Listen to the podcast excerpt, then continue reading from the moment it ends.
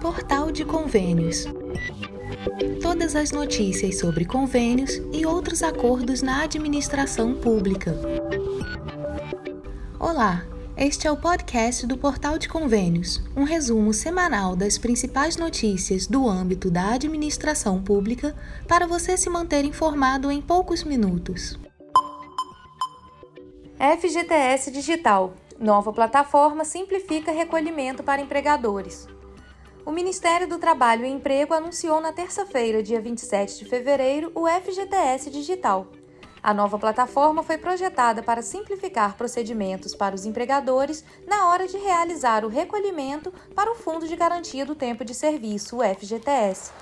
Este sistema atualizado extrai suas principais informações do e-social, que deverá servir como sua principal base de dados. Além disso, a nova interface será completamente digital, com múltiplas opções disponíveis para a criação de guias de pagamento, entre outros recursos. A implementação do sistema ocorreu em 1 de março de 2024, seguindo as diretrizes estabelecidas nos artigos 3 e 11 da Portaria MTE número 3211 de 2023. Com o passar do tempo, o FGTS Digital assumirá a responsabilidade por toda a arrecadação mensal e rescisória do FGTS. O desenvolvimento da nova plataforma contou com a colaboração do Ministério da Gestão e Inovação, do Conselho Curador do FGTS, da Procuradoria-Geral da Fazenda Nacional, do SERPRO e da Caixa Econômica Federal.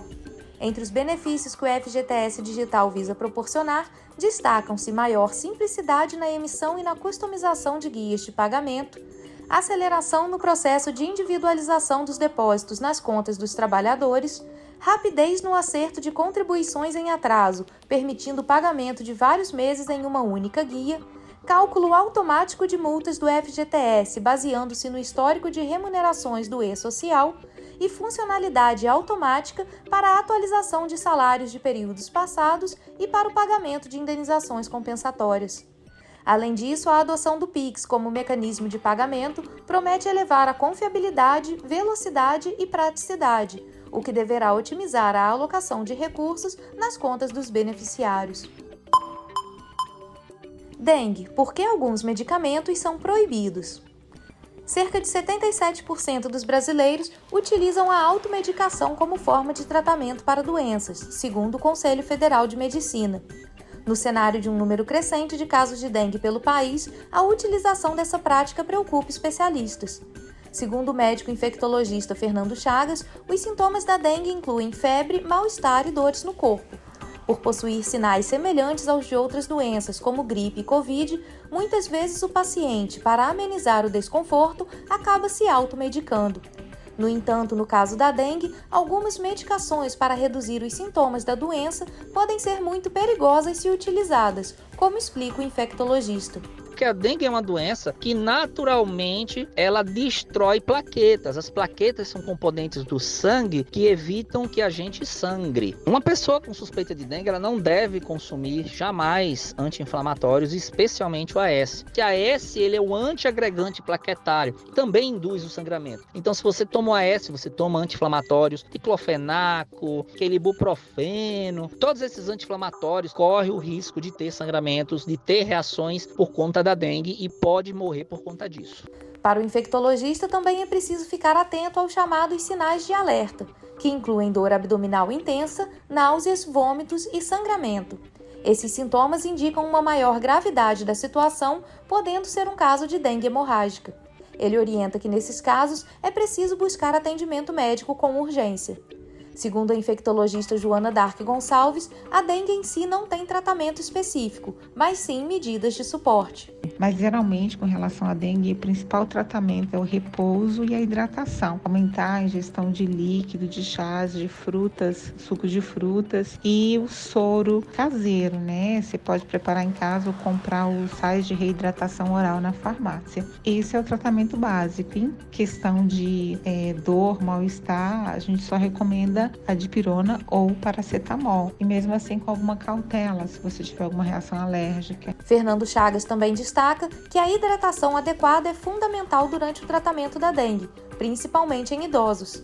Ele orienta ao paciente multiplicar o seu peso por 60 e terá a quantidade de água que deve ser tomada em 24 horas.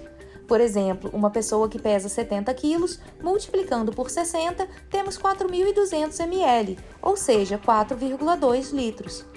Já no caso da dengue hemorrágica, a abordagem do tratamento é diferente, segundo Joana Dark. É importante ir ao hospital para ter uma hidratação venosa e fazer as medidas de suporte. Os pacientes serão monitorados semanalmente a cada dois ou três dias, dependendo de como estiverem as plaquetas e de quais sintomas tiverem. Retomada de obras novo prazo para gestores responderem diligências do FNDE. Entre as 3.783 obras programadas através do Pacto Nacional pela Retomada de Obras, existem 724 que ainda enfrentam problemas, conforme informado pelo Ministério da Educação. O governo então decidiu estender o prazo para a finalização dos trâmites, permitindo que os responsáveis municipais pela educação tenham até 30 de abril para apresentar os documentos que estão faltando. A entrega dos documentos solicitados pelo Fundo Nacional de Desenvolvimento da Educação, FNDE, deve ocorrer por meio do Sistema Eletrônico do MEC, o CIMEC. O Estado do Maranhão liderou o programa de retomada de obras em termos de adesão, com 737 projetos, incluindo escolas, creches e quadras esportivas. Seguido por ele, o Pará se destaca com 516 obras agendadas para retomada. Na Bahia, com 413 projetos interrompidos, também já está prevista a continuação das obras. Já em Goiás, a previsão é que 135 obras sejam retomadas em mais de 100 municípios do estado. Segundo o superintendente de infraestrutura da Secretaria de Educação de Goiás, Gustavo Jardim, a retomada impacta diretamente na aprendizagem de cerca de 30 mil estudantes. Obra parada é sinônimo de gastos maiores públicos e principalmente ali na nossa nossa visão também né é a questão que isso influencia na aprendizagem influencia diretamente é, na sala de aula na nos alunos ali no né? porque não tendo infraestrutura, a gente também pega na questão no quesito de aprendizagem. A estimativa de investimento para as construções vinculadas ao pacto é de aproximadamente 3,8 bilhões de reais. Espera-se que a finalização dessas obras ocorra dentro de um período de 24 meses após a retomada, com a possibilidade de estender esse prazo por mais 24 meses em uma única ocasião. Prevê-se que as quase 3.800 construções gerarão aproximadamente 741.600 novos lugares nas instituições educacionais públicas por todo o país. Silas Souza, economista e docente na FAAP em São Paulo, considera essa ação um avanço para a educação do país, destacando especialmente a importância da retomada das construções de creches e pré-escolas, áreas que enfrentam uma escassez de vagas. Mas o especialista ressalta também que o histórico de mau uso dos recursos públicos, sobretudo em contratos com empreiteiras, acende um alerta com relação a esse tipo de contratação. Então, existem sempre algumas brechas na lei é, que bonificam condutas um pouco viciadas. Então, eu acredito que o poder público deva tomar cuidado com, com, com esse tipo de artifício, né, com esse tipo de vício contratual, é, mas pelo que eu tenho visto, pelo que eu tenho lido, é, esse pacto está atento a essas questões. Né? Após a finalização do período para as averiguações requeridas pelo FNDE, que se encerra em 30 de abril, o próximo prazo crítico para os gestores se refere ao atendimento da solicitação inicial de documentos pelo FNDE. Para isso, será concedido um intervalo de 90 dias a partir do momento em que a autarquia solicita a entrega de documentos através do CIMEC. Além disso, o FNDE tem a prerrogativa de pedir até três verificações adicionais por projeto. Os governos locais devem responder a essas solicitações dentro de um prazo de 30 dias, começando a contar da data em que o pedido for registrado no CIMEC. Quando encerrada essa fase e se o pedido de pactuação for aprovado, o FNDE dará sequência ao processo com a análise de disponibilidade orçamentária e financeira, observados os critérios de priorização definidos na legislação. Ministério das Comunicações libera TV digital para 47 municípios.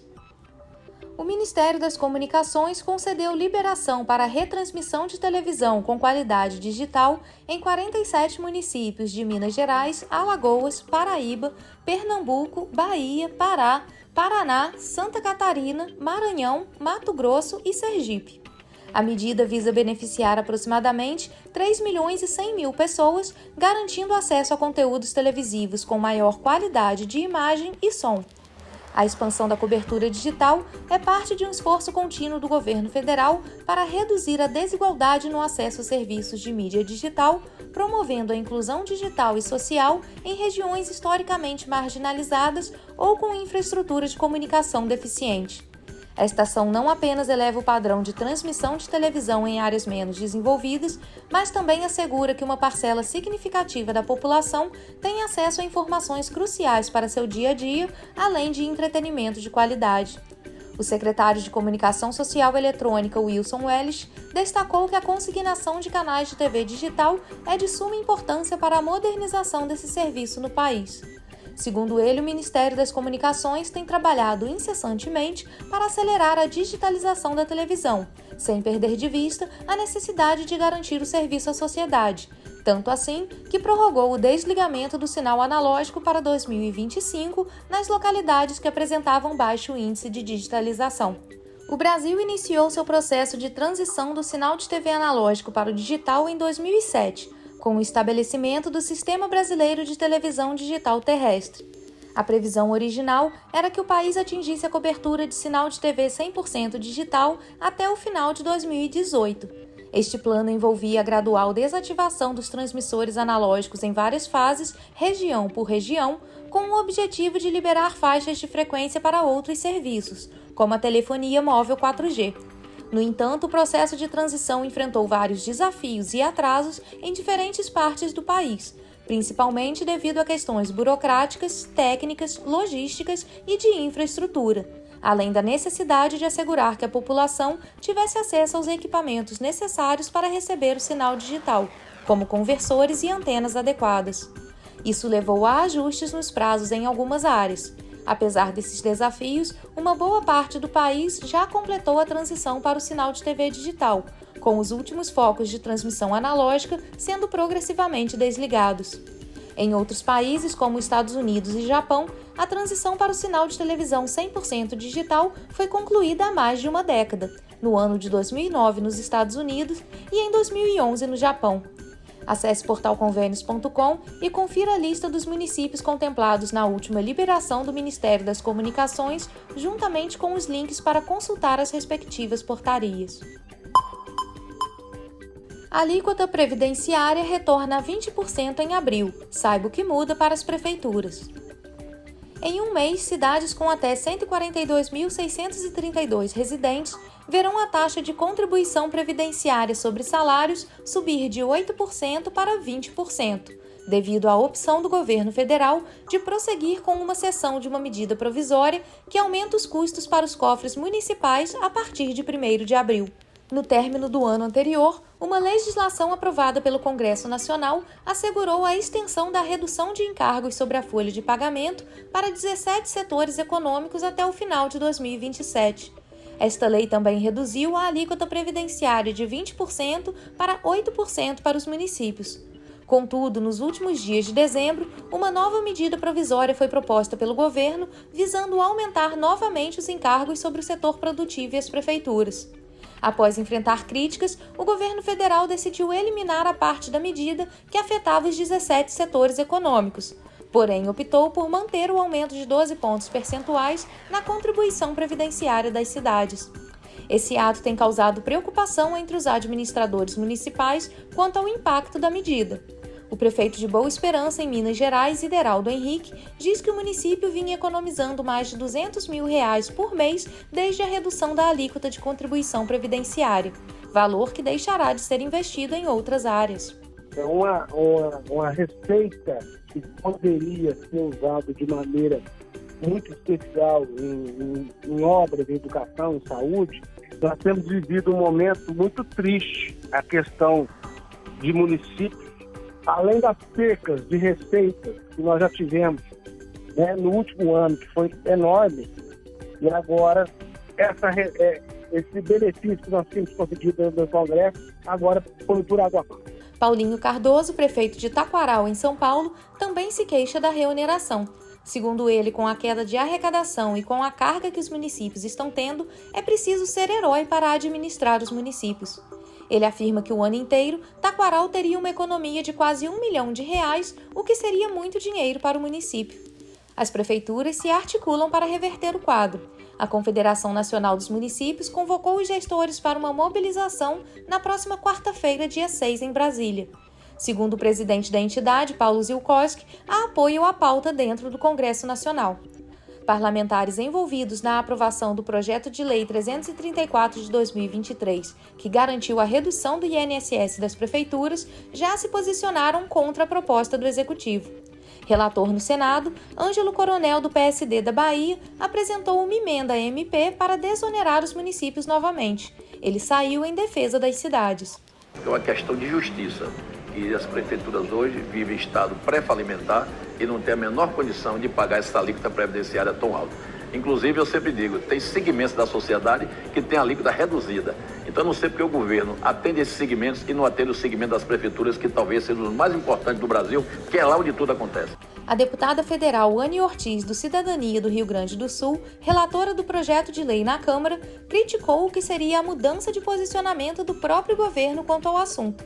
Segundo ela, essa questão das prefeituras foi defendida pelo líder do PT e pelo líder do governo na Câmara, Ambos defenderam que as prefeituras precisavam que o texto fosse aprovado desta forma porque elas estavam numa situação muito difícil.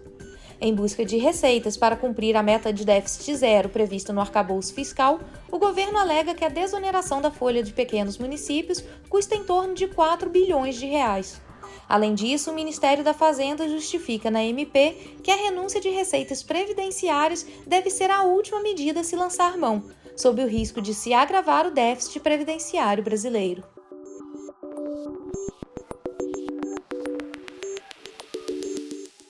Você ouviu mais um podcast do Portal de Convênios, te atualizando sobre projetos, prazos e ações em administração pública. Continue se informando em nosso site portalconvênios.com. Até a próxima!